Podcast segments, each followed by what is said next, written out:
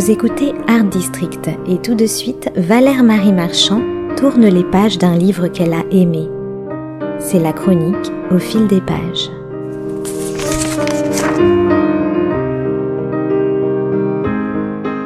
Ce n'est pas un secret, les orties ne plaisent pas à tout le monde. Cette herbacée un peu velue et quelque peu sauvageonne a en plus tendance à être urticante, à irriter la peau et à provoquer une désagréable sensation de brûlure. Autant de signes particuliers qui ont inspiré à Marie Nimier sans doute l'un de ses meilleurs romans, Le Palais des Orties, qui vient de paraître aux éditions Gallimard. L'histoire se déroule à la campagne, quelque part en France, où ses principaux protagonistes, en l'occurrence Nora et Simon, vivent avec leurs deux enfants. Tout autour, il y a des champs d'ortie, cette plante rebelle, un brin méconnu, et leur principal gagne-pain. On la retrouve un peu partout ici, sous forme d'infusions maison, de soupes, de boissons énergétiques, de bains de jouvence et de décoctions prétendument détox. En théorie, l'ortie aurait des vertus diurétiques, anti-inflammatoires, antalgiques et même des propriétés fertilisantes une fois qu'on l'a transformée en compost. Dans la pratique, comme c'est ici le cas, c'est une plante de nature euphorisante, presque aphrodisiaque, puisqu'elle ne va pas tarder à semer le trouble dans ce foyer qui voit la vie en vert. En bon adepte de la biodiversité, Simon et Nora aiment les chemins buissonniers, les terrains en friche, les fleurs sauvages et les mauvaises herbes. Sur ce plan-là, ils ne vont pas être déçus. Les voici confrontés à une autre plante non apprivoisée et sans doute peu apprivoisable. Il s'agit d'une invitée de la dernière heure, une dénommée Frédérica, alias Fred, qui se propose de leur prêter main forte en échange du gîte et du couvert. C'est une adepte du woofing, une pratique venue d'Angleterre qui permet d'être nourri et logé gratuitement contre de petits travaux accomplis au sein d'une exploitation agricole.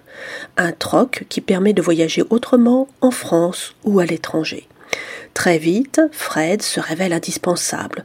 De la plomberie à l'apiculture, des travaux de bricolage à la création de cosmétiques, elle a plus d'une corde à son arc et étend peu à peu son champ d'investigation en séduisant la maîtresse de maison. Fred, nous dit-elle, n'est pas une fille, c'est une drogue. Il suffit de la côtoyer pour avoir des hallucinations. En attendant, voici pour vous mettre dans l'ambiance et la tonalité de ce roman ce que l'on peut lire dès les premières pages. Il faut imaginer une campagne modeste, légèrement défigurée, sans exagération. Au fond de la vallée s'élèvent des bâtiments entourés d'orties. Il ne s'agit pas d'une ferme abandonnée. Les orties, c'est nous qui les avons plantées.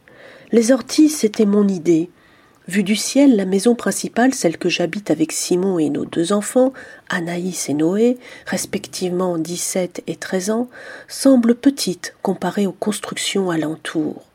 Les granges sont recouvertes de tôles plates et ondulées. Certaines tapissées d'une mousse épaisse donnent envie d'être un oiseau pour y plonger le bec. D'autres, mangés par la rouille, se transforment au fil des années en dentelles si fines qu'on se demande comment elles tiennent au vent. Et ce jour-là, il y a du vent, un vent d'ouest qui apporte la pluie. L'histoire commence un jeudi, elle commence au printemps, le 28 mars très exactement. Je suis en train de trier les cagettes entassées près de l'ancien fenil quand apparaît un bruit du côté de la route, comme une contraction de paupières dans le paysage, ce qu'on appelle, je crois, une impatience. À mesure que je l'écoute, le bruit prend corps, se répétant à intervalles réguliers, sans que l'on puisse savoir si il est effectivement plus fort ou si c'est moi qui l'entends mieux.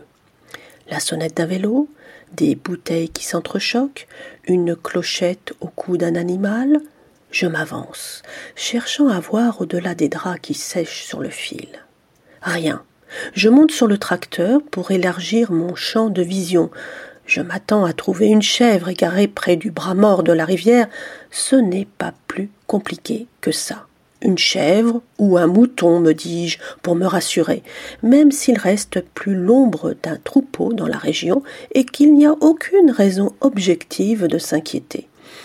Pourtant oui, à cet instant, mon cœur se met à battre plus vite et plus vite encore, quand le bruit s'interrompt, le silence s'étire pendant quelques secondes, je reste suspendu, en équilibre sur le marchepied, j'ai l'impression que quelqu'un m'observe, je me retourne, quelqu'un m'observe. Et ce quelqu'un n'est autre que Frédérica, alias Fred, et très vite Nora comprend que cette jeune femme, décidément pas comme les autres, risque de faire basculer sa vie. S'ensuit une passion torride, d'abord clandestine, puis de plus en plus envahissante. Car Fred est comme la mauvaise herbe, elle surgit toujours là où on ne l'attend pas. Elle a aussi du piquant et du répondant pour deux. Elle est le grain de sable qui enraye un quotidien parfaitement rodé. Le village commence à jaser. Chacun se doute, sans trop se le dire, qu'il y a de l'amour et du saphisme dans l'air.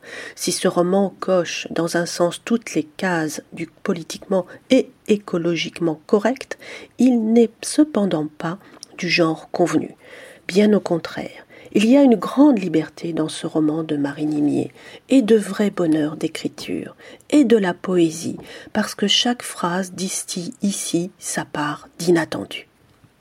Et croyez-moi, c'est un réel bol d'air dans cette rentrée littéraire, parfois un peu auto-centrée, un peu trop sûre de ses effets de bande-annonce. Mine de rien, et sans en avoir l'air, Marie Nimier réussit à nous étonner, à nous aérer l'esprit et à revisiter différemment les frontières que l'on s'impose entre soi et les autres. S'il y a un côté sociologique dans ce roman, il n'est jamais abordé de manière frontale, et c'est là sa grande force. On ne s'ennuie pas une seconde dans cette échappée belle où fleurissent des personnages attachants et singuliers. Il en résulte un très agréable moment de lecture, qui ne manque pas de piquant et qui nous interpelle par ce je ne sais quoi qui pourrait bien s'apparenter à de la littérature.